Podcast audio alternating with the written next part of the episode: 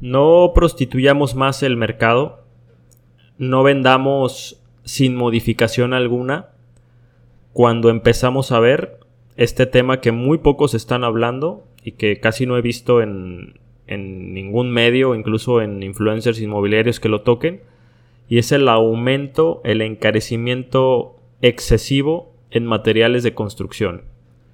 Millonarios en hojas de cálculo. Así parecen todos nuestros proyectos antes de empezar.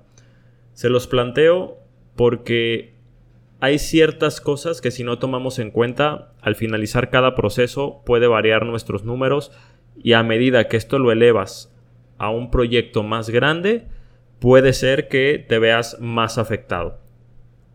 Ahí les va. Lo primero que quiero explicarles son dos términos bien simples, porque muchas de las personas ven, o de las inmobiliarias, de los asesores o de las desarrolladoras, ven que los costos de los materiales se elevan, pero no elevan el precio de los inmuebles. Y la plusvalía que se gana también se le tiene que meter al, al, inmueble. O sea, si están subiendo el acero de manera desproporcionada, si están subiendo el aluminio de manera desproporcionada, es como cualquier ley de oferta y demanda. Si a mí me suben la gasolina, seguramente por lógica subirá el transporte público en muchas de las ocasiones. Es un tema muy normal. Ahora, para esto nosotros tenemos que entender dos términos. Y el primero es el de plusvalía, que es, digamos, el, término natural del concepto, ¿no? Entendamos la plusvalía como todo aquello que de manera indirecta, de manera extrínseca, hace que mi propiedad o que un inmueble tenga más valor. Es decir, parques, avenidas, centros comerciales, hospitales, todo eso que se va creando alrededor de mi propiedad o de mi inmueble genera que mi propiedad se valorice año con año. También existe el término de minusvalía, que no voy a tocar aquí porque lo que quiero que ustedes vean es cuál concepto y de qué manera puede ser viable que yo venda más caro y que no sea millonario en hojas de cálculo y que realmente yo tenga una ganancia al momento de hacer mis proyectos. La cuestión es, identificando el término plusvalía, entendiendo qué es aquello que no puedo modificar, o sea, aquello que yo no puedo subir de precio, ¿por qué? Porque de manera natural el propio mercado lo hace. Todos los inmuebles en su mayoría aumentan de valor año con año, por eso en términos generales los bienes raíces se consideran uno de los mecanismos de inversión más seguros del mundo.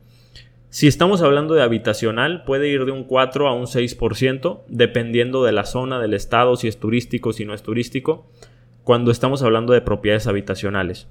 Cuando estamos hablando de propiedades comerciales, eh, industriales, etc., el, el, incremento de su plusvalía anual sí puede ir un poco más elevado, puede ir de un 6 a un 8% y en zonas turísticas puede llegar hasta un 10%. Incluso cuando tú llegas antes, ejemplo, eh, estaban analizando un, posible terreno que queremos comprar en Tulum, cerca del aeropuerto, del nuevo aeropuerto que van a hacer y del tren Maya. La cuestión es que eso, esos terrenos, cuando estos terminen, pues van a ganar una plusvalía enorme, por ponerles un ejemplo, ¿no? Entonces, cuando entendemos todo esto, que hace que nuestros inmuebles valgan más, Luego vamos a entender otro término, que es el de plusvalía forzada. Y aquí sí es todo aquello que de manera directa yo le hago de modificaciones a un inmueble, a una propiedad, para que su precio valga más. Y aquí es donde entra todo esto.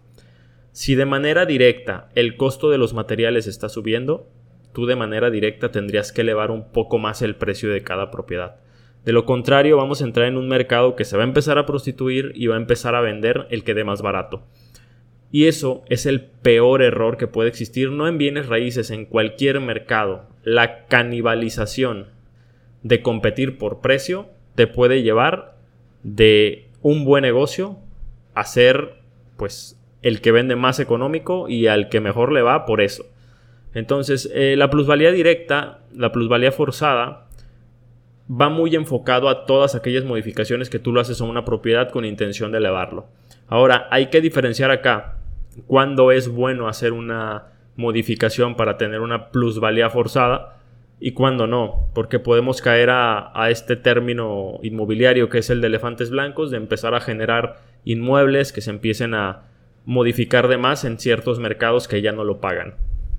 Y ojo acá, cuando tú modificas un inmueble, no quiere decir que el avalúo comercial que tú, lo haga, que tú le hagas no te vayan a decir que vale más. Claro, seguro, si tú le haces te van a decir, sí, tiene más metros de construcción, eh, estas amenidades que le metiste sí hacen que la propiedad valga más, pero en, la, en el término lógico de un comprador, pues imagínate que hay una propiedad en un sector popular que vale, no sé, 200 mil dólares y con esos 200 mil dólares él se puede ir a un sector residencial con circuito cerrado, con vigilancia, etcétera pues en su lógica de, comprador va a decir por qué yo tendría que comprar acá y no acá. Y es ahí donde se estanca el dinero. Es ahí donde empezamos a perder eh, tiempo por modificaciones que no van. Todo lo que yo les acabo de platicar va enfocado a un tema que nadie está tocando, que es el aumento de materiales que se ven reflejado en el costo, pero no en la venta. Entonces, eso genera que tus proyecciones no sean reales y que no seas capaz de modificar un precio a la marcha en el que a ti te suben un, costo de algún material. Es decir, si eres desarrollador, lo más ideal es que hagas preventas escalonadas. Preventas cierto lapso a cierto tiempo para ver en cuánto se está vendiendo, si se está vendiendo bien y no se ha encarecido el material. Imagínate que pasan seis meses y te encarecen el, el material, pues no puedes seguir vendiendo como vendías al inicio, porque en proyectos grandes eso equivale a millones de pesos. Y cuando hablamos de una remodelación es exactamente lo mismo. A la marcha tienes que ser lo bastante ágil para poder decir, tengo que elevar un poco más el precio. Porque cuando empieces a vender barato, yo he visto pensamientos de este tipo. Yo prefiero vender en dos meses barato a que se me atore cuatro meses la propiedad. El problema es que eso tú lo trasladas a mercado y el mercado empieza a prostituirse y a canibalizarse por quien da más económico. Y eso a la larga a ti te va a hacer ver como alguien que realmente no da un servicio profesional. Se los dejo a su criterio, no vendan al mismo precio si se les están encareciendo materiales. Entiendo que tampoco puede ser desproporcionado la elevación del precio de venta, pero tiene que ser proporcional a lo que te están subiendo. No seamos millonarios de éxito.